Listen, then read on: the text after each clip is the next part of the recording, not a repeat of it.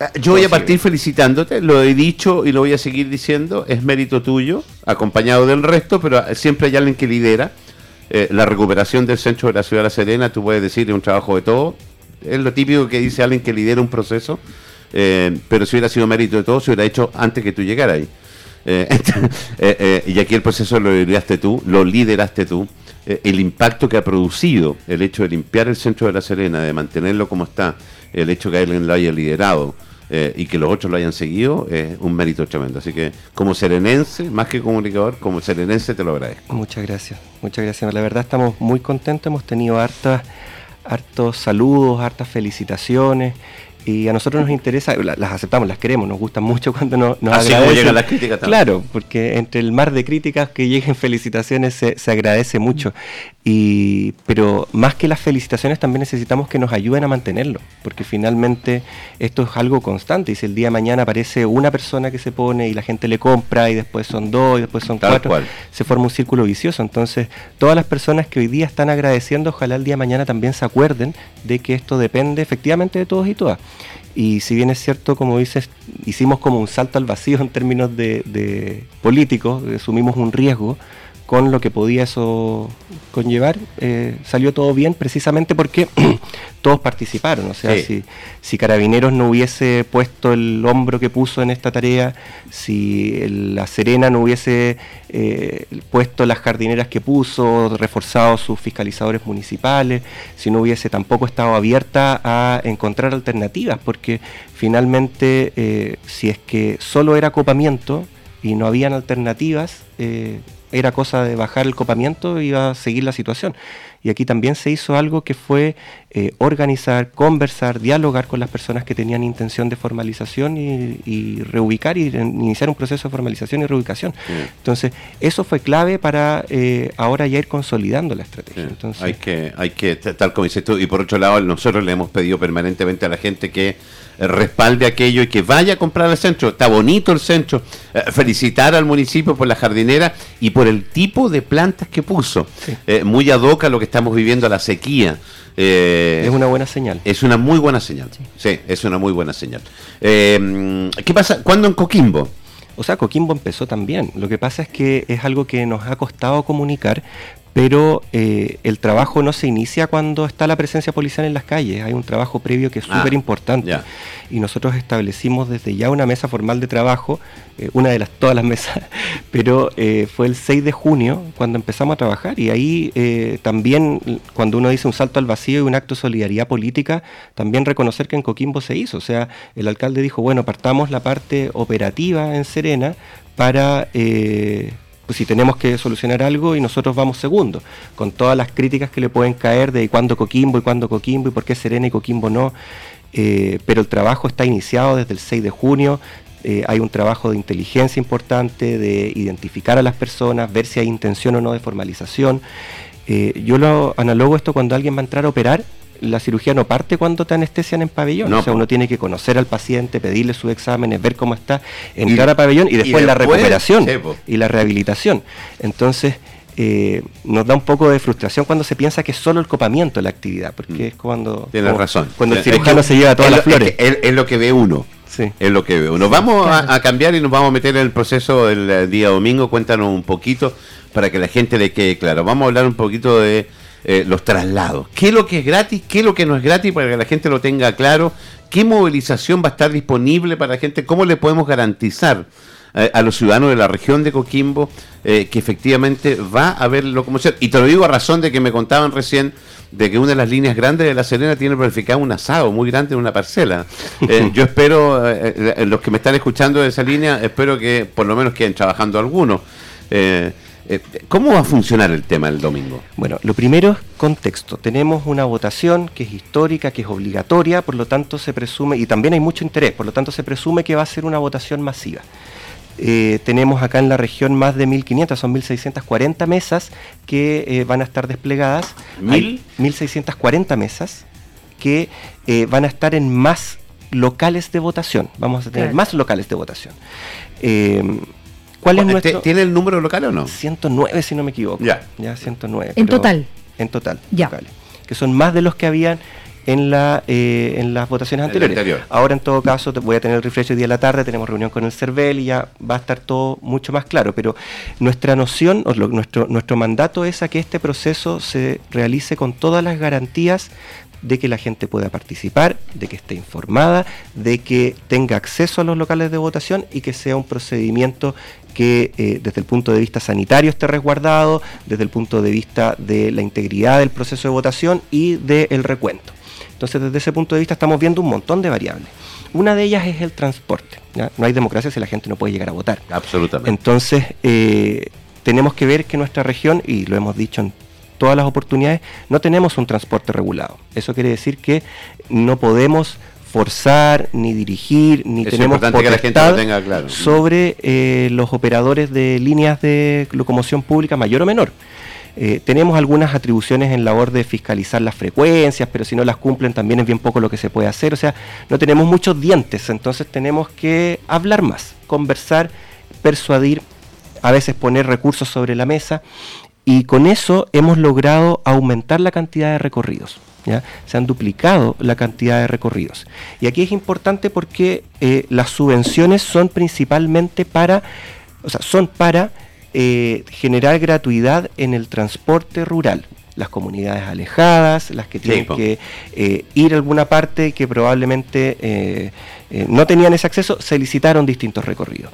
La Seremi de Transportes lleva mucho tiempo, de hecho más del que se ha hecho en tiempos anteriores, generando estas condiciones para que se puedan comprometer las distintas líneas a eh, esta iniciativa en el entendimiento, insisto, que aquí hay que dialogar, persuadir y confiar en la capacidad y la altura democrática que tenga el privado Pero para en, en el caso, eh, delegado, en el caso del transporte rural, ¿es gratuito? Para las personas sí va a ser gratuito. Alguien lo paga, somos nosotros. No, pero, en el fondo, las personas, que tengan estos, que vamos a disponer de recorridos de acercamiento rural. Y esos recorridos de acercamiento rural extra son los que están eh, son con gratuidad para las personas. Ya, perfecto. Y pero independiente de eso, las líneas podrían, funcionar, y cobrar su tarifa. De todas maneras. Porque va a haber igual un movimiento importante de gente. De todas maneras. Entonces también es importante, y gracias por la aclaración, porque puede ser que usted se suba pensando que es un recorrido extra y le cobren. Y, le cobren y diga, no, pero si es gratis. ¿Y qué pasó? Y vaya a votar enojado, que es algo que no queremos. Así que la gente vaya feliz, contenta, informada. Pero esos vehículos van a estar, eh, como siempre, bien individualizados también. Sí, tienen que estar señalizados. Nosotros mismos pusimos algunos cartelitos de locomoción gratuita y se ve también en que la gente no se vaya a confundir. Y a nivel urbano también se está trabajando, se trabajó y se sigue trabajando hasta el último día en aumentar la mayor cantidad de recorridos para acercar a las personas en los distintos y se ha solicitado que el día domingo sea como un día de semana normal. Nosotros sabemos que la locomoción acá tiene baja frecuencia, tiene horarios muy acotados, pero eso quienes se tienen que trasladar, muchos a trabajar el fin de semana, lo notan con mayor, eh, con mayor eh, lo palpan más fuertemente, que el día mm. domingo casi no hay locomoción. Entonces nuestra, nuestra solicitud es que sea como un día habitual. Ahora, vamos aquí a las ciudades grandes, llámese la, la Coquimbo, eh, Ovalle y Yapel, Salamanca, que no se me vaya a sentir nadie. Los Vilos con Barbará, Vicuña, para que no se me sienta nadie. Las 15 ciudades grandes del. Las 15, dejémoslo en 15 para que no se nos sienta nadie. Oye, eh, ¿qué va a pasar ahí? Eh, eh, salgamos de la ruralidad, porque la ruralidad va a buses de acercamiento que son gratuitos y va a estar funcionando paralelamente para que, tal como dice el delegado, no se sorprendan. va a estar funcionando también en normalidad, así que usted se puede subir a uno y le van a cobrar o a otro gratuito. O a otro gratuito. ¿Qué pasa acá? Eh, ¿Qué pasa en las grandes urbes o mediana urbe? De acuerdo a las facultades que tenemos el día de hoy, amablemente le hemos solicitado a las líneas que puedan laborar como un día normal. Además, estamos generando algunas garantías porque entendemos también que eh, aquí tenemos un sistema en el cual están los operadores, pero están los choferes. Y finalmente los choferes ganan de acuerdo a la gente que se sube. Eh, entonces, si es que existen atochamientos, locomociones eh, detenidas y no pueden dar las vueltas, no les sale muy rentable y el incentivo a salir es menos. Entonces, como no podemos obligar por una parte, tenemos que ir buscando generar las condiciones para que sea rentable y también tengan el interés. Y desde ese punto de vista se ha dispuesto en coordinación con carabineros de una serie de desvíos que van a ser informados ese mismo día y durante el mismo día para disminuir eh, los atochamientos y hacer más expedito el transporte porque eso es algo que también nos solicitan. Si voy a estar tres horas parado frente a un colegio porque no puedo avanzar, no va a tener mucho estímulo a salir ese conductor. Entonces, eso lo estamos trabajando en conjunto con Carabineros. Hay un equipo de trabajo destinado para ello, encabezado por nuestra Seremi de Transporte. Aparte, también vamos a, y estamos levantando la campaña eh, informativa y solicitándole también a las personas que vayan en horarios tempranos, que además eh, privilegien tanto el transporte público como los medios sustentables, que vayan en bicicleta, que caminen, y el que no pueda caminar, eh, porque esté muy lejos, no haya transporte, y se suba en auto, bueno, que se estacione tres cuadras, cuatro cuadras fuera del lugar de votación y no espere estar estacionado en la entrada o pasar a dejar al resto de la familia que se baje en la puerta de entrada. O sea, podemos hacer un día familiar, bajarse cuatro cuadras antes, caminar. todos juntos y, pasarlo bien. Si finalmente esa es la idea de un, de un, día de votación. Nos están preguntando qué país queremos, yo mínimo que estemos contentos. Entonces, eh, puede ser una iniciativa. Si estamos nosotros llegando, todos tratando de entrar a la puerta, estar lo más estacionados, apurados porque vamos atrasados, nos van a cerrar la mesa, no vamos a tener una buena experiencia de votación. Y yo creo que mm. eso es clave también en el proceso no solo de la votación, sino que también de los resultados. Ahora, ¿cuánto es el padrón electoral habilitado en la región de Coquimbo? 639.634 electores. 639.000. 634. 634, ya. Esos son los habilitados, de ahí hay que sacarle todo. Eh, ¿Cuál es la, lo que se espera, más lo que se espera, eh, cuáles son los problemas principales que crees tú que eh, se van a enfrentar? A mí me parece que es la aglomeración en cierto horario, por ahí va a ir la cosa. Lo primero que puede llegar a ser un problema grave es que las personas no sepan dónde van a votar. Mm. Entonces, a razón de la georreferenciación. Exacto, están en un, estamos como país en un proceso de ajuste y georreferenciación para acercar a las personas a sus lugares de votación. Obviamente, como todo proceso que está iniciando, tiene hartas pifias, ha ido avanzando, tiene un 66% de éxito, más en las ciudades, menos en la mm. ruralidad, pero es un proceso que se inicia y va a seguir avanzando y esperamos que cada vez sean menos los errores. Ahora, eh, desde ese punto de vista, la recomendación es que absolutamente todas las personas vean en la página de CERVEL cuál es su lugar de votación. no se confíe porque eh, si usted ha votado 20 años, 40 años en el mismo colegio, puede ser que lo hayan cambiado de colegio. y de mesa también delegado. Exacto. Entonces, eh, hay que revisarlo, entendemos también la brecha tecnológica, si tiene un nieto, si tiene un hijo, pregúntele, es cosa de poner el root e indicar que uno no es un robot y le va a aparecer la, la, dirección.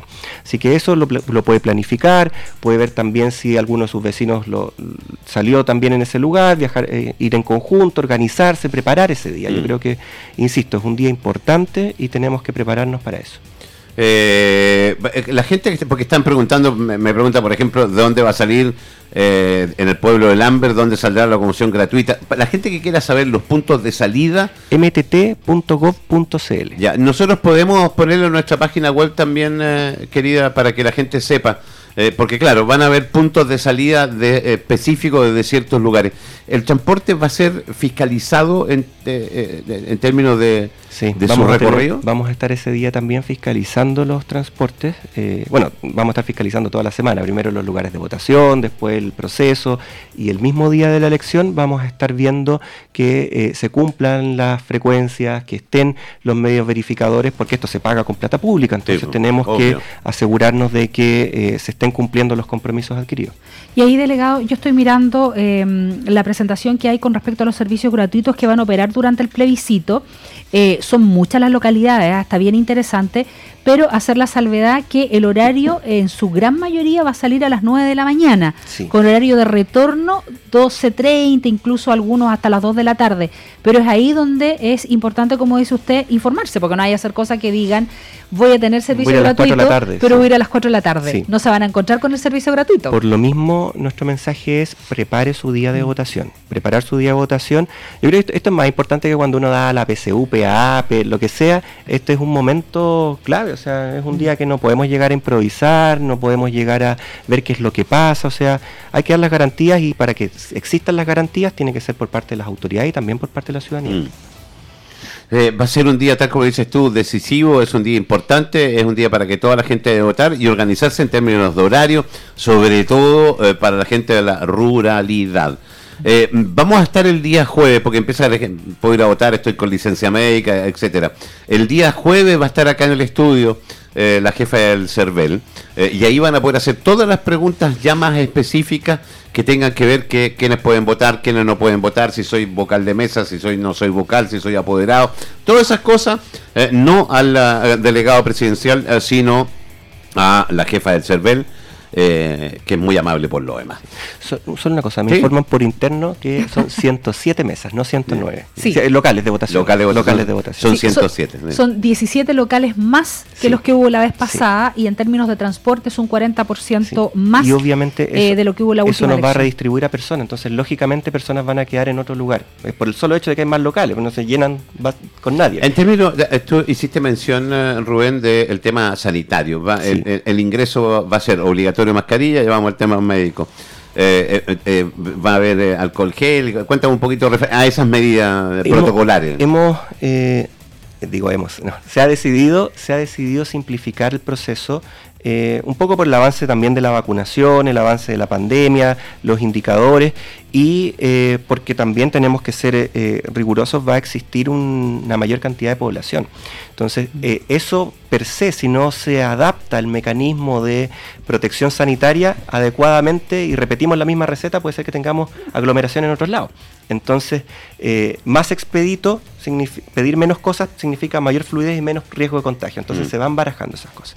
En concreto, lo que se les va a pedir a las personas es que vayan con mascarilla en todo momento, aun cuando estén en espacios abiertos como los patios de los colegios. los patios de los colegios. Mm. Y al, harto hablábamos sobre todo del proceso de escrutinio, porque ahí está la efervescencia, la gente se agolpa, y uno dice, ¿cómo va a ser? Porque lo que no podemos hacer es cerrar las puertas y contar votos a puertas cerradas. No se puede. Qué importante decírselo a los que están a cargo de los jefes locales, porque a nosotros nos ha pasado en algunos a, ti te, pasó, que no te dejaban entrar en, un local en el sí, me cerraron la, la, puerta no dejaban entrar a la prensa. la democracia no se hace a puertas cerradas entonces tiene que estar abierto. Pero cómo y cuánto definamos aforo pero si define aforo tiene que entender que va a ser va a tener que poner de acuerdo por metro cuadrado al que está en Viviri y al que está en Punta Arena. Entonces finalmente es respeta tu metro cuadrado. Sí, claro. y cuánta gente cabe cabemos en la medida que respetemos nuestro metro cuadrado. Exactamente. Y si es que se produce aglomeración, ahí los jefes de eh, plaza o los jefes del, local de votación pueden hacer el retiro de las personas y dejar a los que sean o eh, encargados de eh, apoderados de mesa o entes de fiscalización, siempre respetando el metro cuadrado. Ahora, en términos de resultados, nosotros hemos dicho ya a esta altura del cuerpo, ya tenemos como no sé cuántas elecciones encima. Eh, va a ser muy rápido. Sí, sí. Yo creo que a las 8 deberíamos Un solo voto, dos opciones. Nuestro, por eso te digo, debería ser muy rápido. Eh, nuestro país tiene muchas cosas buenas y el resultado eh, de los ejercicios electorales es una de ellas, es una mm, fortaleza. Nosotros somos uno de los pocos países que son capaces de en pocas horas tener a un candidato presidente que, va, que pierde, que ya se sabe que pierde, que felicita al ganador. tenemos también una capacidad muy rápida cuando se escogieron convencionales, concejales, esa vez que votamos mucha, muchos papeletas y y unas sábanas tremendas. Y aún así se pudo eh, rápidamente y sin espacio a muchas dudas eh, dejar claro quiénes eran. Ahora tenemos una opción que es dicotómica y eso claramente en un par de horas vamos a ver. O sea, probablemente antes de que oscurezca sepamos qué es lo que decía el país. Entonces, eh, desde ese punto de vista, eh, es un valor. Y también aquí quiero aprovechar de quienes eh, traten de enlodar o ensuciar o poner dudas respecto a eso, están haciendo mal aún algo que es muy propio nuestro. O sea, Absolutamente. Nosotros aquí queremos que exista y se mantenga la confianza en una de las pocas instituciones que va quedando con confianza. En los últimos años se han ido cayendo muchas instituciones y el CERVEL es una de ellas en las que eh, tenemos confianza, tiene una larga historia, una tradición y nos va bien ahí. Entonces, eso no se puede ver empañado ni menos utilizado políticamente para desprestigiar los procesos. ¿Hay algún proceso pensando en lo que podría eh, pasar, que yo espero que no pase nada, después de eh, los resultados? Sí, nosotros como eh, Ministerio del Interior tenemos la obligación de mantener el resguardo y el orden público en todo momento, en todo lugar. Eso quiere decir que el 5 de septiembre Chile va a estar funcionando. Y Chile va a estar funcionando, gane la opción que gane. Y desde ese punto de vista y siempre lo digo, ya mi equipo se ríe, cuentas claras conservan la amistad. Aquí da lo mismo el bando que sea la persona, si finalmente se está generando una alteración importante y relevante del orden público, mm. tenemos que encauzarla. Mm. Eh, estamos junto al delegado presidencial Rubén Quesada hablando del proceso que se va a vivir el día domingo. No sé eh, si hay eh, alguna otra pregunta del proceso porque me quiero cambiar un poquito de tema. No, me quiero ir a otro. Que... No, porque lo otro ya es más pregunta, más directa que lo vamos a decir como tú decías, preguntarle después a la mm, directora del CERVEL. Sí, Que es muy simpática por lo demás. Ella que estará el jueves con nosotros por si acaso para que se preparen las preguntas y trataremos de contestarles todas, si no eh, veremos cómo lo hacemos para contestar. Eh, te, cambio un poquito de tema y te llevo a algo que, eh, que, no es muy grato conversar y, es la relación con la gobernadora. Ustedes presentaron una, gran cantidad de proyectos con el fin de poder desarrollar el presupuesto y poder agilizar varias cosas. entre esa situación la gobernadora dijo que lo desconocía, votó, se abstuvo de votar, y hay todo un, todo un, todo un tema ahí, eh, una relación que definitivamente no es para nada buena. ¿Qué está pasando eh, en ese tema específicamente? Bueno, lo que está pasando es que nosotros vamos a avanzar. Desde el gobierno vamos a avanzar en implementar nuestro plan de gobierno. Y eso quiere decir que eh, obviamente nosotros creemos y, es uno de nuestros pilares. Nosotros somos un gobierno descentralizador, ecológico y feminista. Y dentro de la descentralización significa que tenemos que dar más atribuciones a los gobernadores. Pero también tenemos que implementar un plan de gobierno, porque la ciudadanía nos va a juzgar por si implementamos el plan de gobierno o no, no por cómo son nuestras relaciones con mm. el resto de las autoridades. Obviamente nosotros queremos, y, y creo que he dado pruebas de eso, de que queremos que sea la mejor relación independientemente si piense como yo o no, si sea de, oficialismo u oposición. Eh, aquí en esta región no tenemos una gobernación oficialista, tenemos eh, una, una gobernación independiente que tiene sus proyectos, que coinciden algunos. Pero trabajó por la candidatura del presidente. Eh, es parte también de la prueba, o sea, es eh, claramente cercana al gobierno. No, ella no es parte de la prueba, y eso me interesa que quede claro. Pero sí estuvo dentro de. Sí, decimos que de la prueba es la mejor campaña para el rechazo, dicen algunos. Eh, es que yo no voy a hacer bromas de esto, no, yo Roberto. Sé. Yo, yo sí, yo sé que tú no puedes. Esto, es algo, esto, es algo, bien serio e importante porque finalmente la presentación de los proyectos que hicimos al, al Consejo Regional eh, y tener la aprobación de todos los consejeros indica de que efectivamente estamos hablando de la pero ¿por qué, entonces, ¿por qué, ¿por qué le pone freno? Eh, ah, te la hago al revés. Eh, ¿Sientes tú que la gobernadora está frenando el desarrollo de la región? Yo siento que ella tiene un plan de trabajo, tiene una hoja de ruta y le ha costado y no ha podido coordinarse con el resto, entendiendo de que las hojas de ruta se trabajan en conjunto. Esto es matemática básica, los vectores es la suma de todas las fuerzas. Entonces aquí no hay una fuerza única, aquí somos muchas fuerzas. Está la fuerza de la gobernadora, está la fuerza de su consejo regional, está la fuerza de los partidos políticos, de la ciudadanía, de las organizaciones sociales, del gobierno central en la región que me corresponde representar y sus carteras de Ceremi. Si no logramos ponernos de acuerdo, eh, vamos a disparar para cualquier lado. Pero ella es un freno, porque eh, estoy de acuerdo contigo, todos los vectores, pero todos los vectores quieren para un lado pero ella quiere ir para ocho, pero está sola en eso. Es que desde ese punto de vista, nosotros lo que hemos decidido, y por eso se ha notado una diferencia, vamos a avanzar. Pero ¿cómo puedes avanzar si ella es la que tiene que darle visto bueno y tiene que soltar las lucas? ¿Cómo se avanza? O sea, uno, no en todo, y dos, en esas cosas también, como todos, como yo siento la presión legítima de los medios de comunicación frente a temáticas de delincuencia o de economía, también todas las autoridades sentimos nuestras presiones para poder tomar decisiones.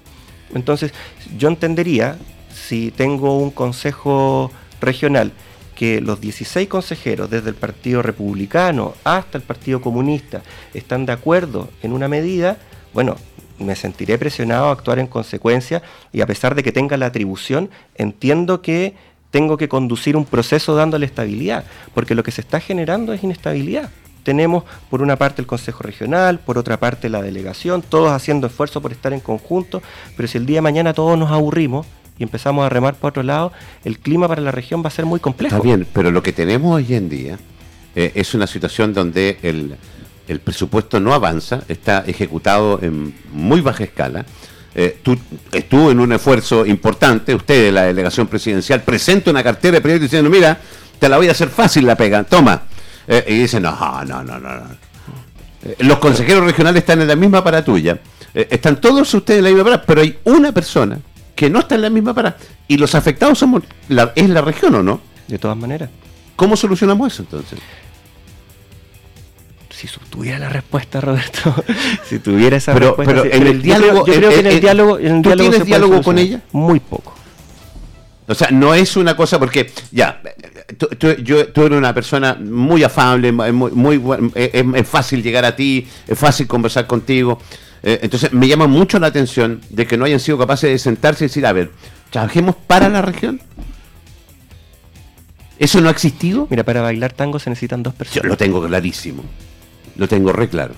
Yo reitero acá nuestra disposición, voluntad, iniciativa y lo estamos haciendo tanto eh, en las conversaciones, estamos en el mismo edificio, entonces en las conversaciones con sus equipos, eh, por escrito, por oficio, lo que sea necesario. Pero para bailar ¿Cuándo fue la última vez que se reunieron ustedes? Mm, más de un mes. Eh, tras el rechazo, se, rechazó, voy, a ocupar otra palabra para que no, eh, eh, no se, tampoco, no se aprobó, no se aprobó, es lo mismo. ¿Qué pasó con la, con la cartera de, proyecto que presentaste tú? Ya. Eso es súper importante y también porque es en el marco de la responsabilidad que tenemos que tener como gobierno. ¿Por qué? Porque la gente debe saber de que los presupuestos hay que cerrarlos el 31 de diciembre. Y finalmente podemos caer, y le explicaba al Consejo Regional en el peor de los mundos, que estemos en noviembre y haya mucha plata y nadie la quiera recibir. Así es. Porque si es que yo estoy, yo, necesito ejecutar un proyecto, por ejemplo, para la reposición de semáforo, o para la reconstrucción de calle, o para levantar vivienda, o para cualquiera sea la necesidad que tenga en la región, si a mí me dicen, ¿sabes qué? Te doy 10 mil millones de pesos, yo te digo, ¿sabes qué? No puedo aceptarlos porque yo me voy a comer esa subejecución presupuestaria y yo me voy a quedar con el déficit. Obviamente algunos sí va a ser calculado y si nosotros vamos en el 95 podremos eh, recibir dinero y quedarnos en el 90, pero también nos van a evaluar a nosotros por la ejecución que Absolutamente. Entonces eh, eh, el, gobierno no puede caerse en eso. Entonces parte importante de la motivación de presentarlo ya, a pesar de que habíamos solicitado siempre primero, y, siempre seguimos por principio esto, intentar conversar, solicitar reunión por escrito, si es que no, ya no podemos seguir deteniéndonos, porque ya estamos en agosto, entrando a septiembre, y ¿cómo si, si, no, tenéis, la, la plata. O sea, nosotros, y, esto, esto también es importante. Porque lo que yo entiendo, Rubén, es que quien maneja el presupuesto, fundamentalmente, tú tienes un presupuesto, me imagino, a través de la Seremía, pero los 70 mil millones los maneja la gobernadora, ¿no? Sí, pero aquí yo quiero también poner otro punto. Eh, por ejemplo, las caletas, eh, se, se renovaron ocho caletas ¿ya? por 19.120 millones de pesos. De esos 13.000 son sectoriales, 5.000 son del, del gobierno regional. El grueso de la inversión pública la hace el gobierno. Lo que pasa es que el gobierno regional pone un delta que es el que termina en la práctica siendo el delta que dispara o no dispara un proyecto. Por eso. ¿ya? Ahora, si no tienes voy, un poco, claro, voy un poco a mantener las proporciones de la situación. O sea, la, cartera y la billetera regional la manejamos nosotros. ¿ya? Sí requerimos coordinarnos con ella. ¿ya? Y por lo mismo, este es un trabajo conjunto. ¿ya? Ahora, ese trabajo conjunto se establece transparentando prioridades, definiendo hojas de ruta. ¿ya? Si nosotros tenemos a la vista su hoja de ruta y ella tiene a la vista nuestra hoja de ruta, podemos ver en diálogo que sí, que no, los tuyos, los míos y los nuestros. ¿Ya? Ese es lo, más básico. Ahora. Eso es utopía, porque O sea, yo no, nos vamos a rendir. Hemos logrado cosas más difíciles. hemos logrado cosas más difíciles. ¿ya? Eh, y es también parte de cómo vamos a tener que mejorar nuestra gestión. Y nuestra gestión, porque inevitablemente somos un ecosistema político. Y cuando en un ecosistema hay algo desbalanceado, tenemos que encontrar la manera de compensar. O si no, se produce enfermedad para todos. Entonces, ahí es donde eh, seguimos redoblando esfuerzos y ya iniciamos acciones e iniciativas concretas como la presentación en el Consejo Regional de una iniciativa que ahora está siendo evaluada por las distintas comisiones. Todos los, proyectos se, dividieron, comisión de presupuestos lo derivó a las distintas comisiones y esos van a salir y vamos a entrar y vamos a presionar y vamos a, a sacar adelante el trabajo. Ahora bien, sería mucho más fácil si hubiese diálogo, sería mucho más fácil si tuviésemos reuniones periódicas, sería mucho más fácil si pudiéramos transparentar. ¿Tú estudiaste, estudiaste medicina, Rubén? Sí. ¿Estuviste ramos de psiquiatría? No quiero entrar en ese, estoy preguntando. carril, sí, obviamente. pero te estoy preguntando, ¿por, qué, ¿por, qué, concluye lo que te voy a preguntar, Rubén? Ya, pero estamos, estoy siendo ¿Cuál es el diagnóstico? no, ¿cuál es el diagnóstico? Lo hemos dicho en las tres veces que he venido. ¿Cuál es el diagnóstico? Las tres veces que he venido, te he dicho que uno no puede hacer un diagnóstico sin evaluar a una persona. Okay. Y, como no te recibe, no la puede evaluar tampoco. Y aunque me recibiera, no la evaluaría porque sería en condición de delegado presidencial, no de médico. Eh, eh, eh, por lo que veo, hay que esperar. estamos entrando a septiembre. veo que la pelota está chancada y todos sabemos por qué. todos tratan de avanzar. Tú, los, consejeros regionales, están todos tratando de avanzar en beneficio de la región. Y eso que quede claro. Eh, mientras ella no, no dé no dé el paso para poder avanzar, ¿no se va a poder avanzar? ¿O se va a avanzar más lento? Esa es la respuesta. siempre se avanza. ¿Pero se, avanza. más lento? Sería mucho más rápido si coordináramos mejor los esfuerzos. ¿Cuál es la prioridad tuya en, los proyectos de presentarte si uno lo establece como prioridades? ¿Dónde está la prioridad? ¿En qué, en qué ítems están las prioridades? es que el que yo tengo como prioridad no lo presenté. ¿Pero cómo? Sí, sí. Lo que pasa es que eso depende también de... Tiene que ver con seguridad y no depende solo del gobierno. Entonces también estamos generando las posiciones para que eso se pueda aprobar. Ah, Entonces, eh, para mí seguridad es clave. Eh, para eso también necesitamos financiamiento. Eh, necesitamos el financiamiento del gobierno regional, pero no solo del gobierno regional, o sea, también del Ministerio del Interior, DIPRES, o sea, es un, algo que estamos levantando desde las delegaciones presidenciales porque todos sabemos dónde nos aprieta el zapato. Y desde ese punto de vista eh, hay iniciativas parlamentarias de presupuesto, yo insisto, estamos haciendo lo que podemos con lo que tenemos. El próximo año vamos a poder definir nuestro presupuesto y ver las prioridades con mayor holgura de lo que tenemos este año, pero eso no obsta que no tengamos que trabajar hoy mismo. Mm. Eh, estamos moviendo todos los recursos. Algunos ayer me llamaban porque había un helicóptero dando vueltas en la Avenida del Mar. Sí. Eh, andaban, todos desesperados. Sí, pues no sabían lo que pasaba. Pero, pero efectivamente ahora ya Carabineros cuenta con helicóptero, se logró eh, refaccionar lo que estaba. Es algo que no les obliga, viene desde hace harto tiempo en PANA, así que eh, ahora está funcionando y nos va a servir, nos va a servir porque va a ayudar a, mejorar. Eh, nos ha servido los tres reforzamientos que nos han llegado desde Santiago, la estrategia de, eh, poder eh, agregar la labor de territorio a quienes están con labores administrativas y aquí también agradecer porque les estamos dando doble pega, agradecer también los que están en el centro y ahora se van a ir a la Avenida del Mar también. Entonces, vamos, vamos avanzando. Y, y, esto igual que en el consultorio, Roberto, estamos haciendo lo que podemos con lo que tenemos. Y, en el consultorio lo primero que atendí son las urgencias, ¿no? Sí, pues. es que bueno, es que quería escuchar eso, quería escuchar que tu prioridad era la seguridad, porque quiero invitarte a que veas el video, porque a la vuelta de comerciales, eh, no sé si tuviste la oportunidad de ver cómo ayer asaltaron a, una par de adultos de la tercera edad. Vamos a mostrar el video que lo estamos viendo y a la vuelta de comerciales vamos a estar con HG desde el lugar para saber más detalles. Eh, y la Nidia nos relata, para aquella gente que está en la radio y no puede ver las imágenes, nos relata qué es lo que sucedió y dónde sucedió. Así es, esto sucedió en Arcos de Pinamar el día de ayer, donde vemos a una persona adulta mayor, ¿verdad? Em, en su auto, no sabemos si venía subiendo, bajando, se acercan dos delincuentes, empiezan a, a atacarlo, ¿verdad? Tratar de eh, robar, parece que la clara intención era efectivamente robar el vehículo. Eh, empieza un forcejeo, lo decíamos temprano, eh, bien violento, bien se ensañaron finalmente con el adulto mayor.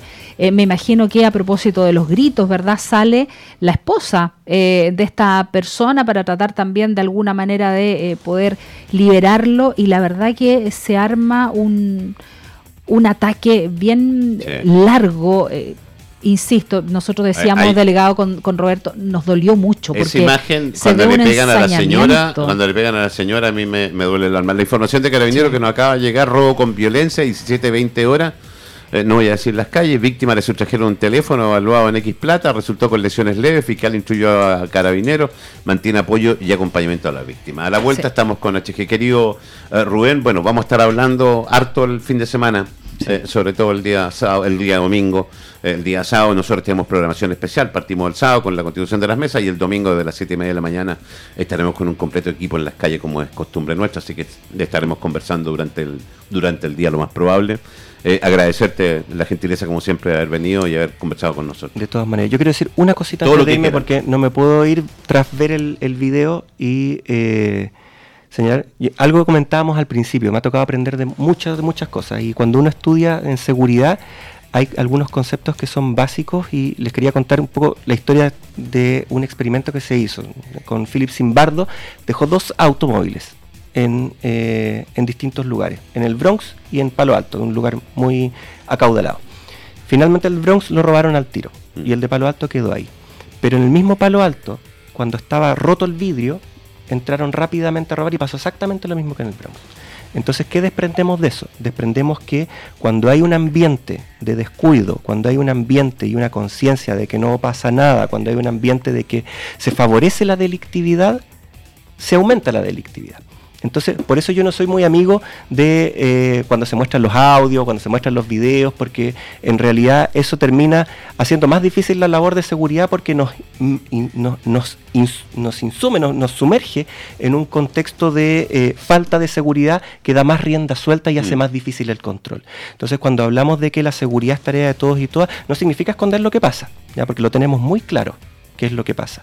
Pero también necesitamos una ayuda para generar confianza en las policías, confianza en lo que se está haciendo. Eso también atemoriza a los delincuentes. Cuando uno eh, transmite, por ejemplo, lo mal que lo está pasando una persona, da hasta ideas y más llamadas, por ejemplo, se producen... Te lo voy a, te lo voy a devolver, qué bueno que lo dijiste, porque te lo voy a devolver de la siguiente manera.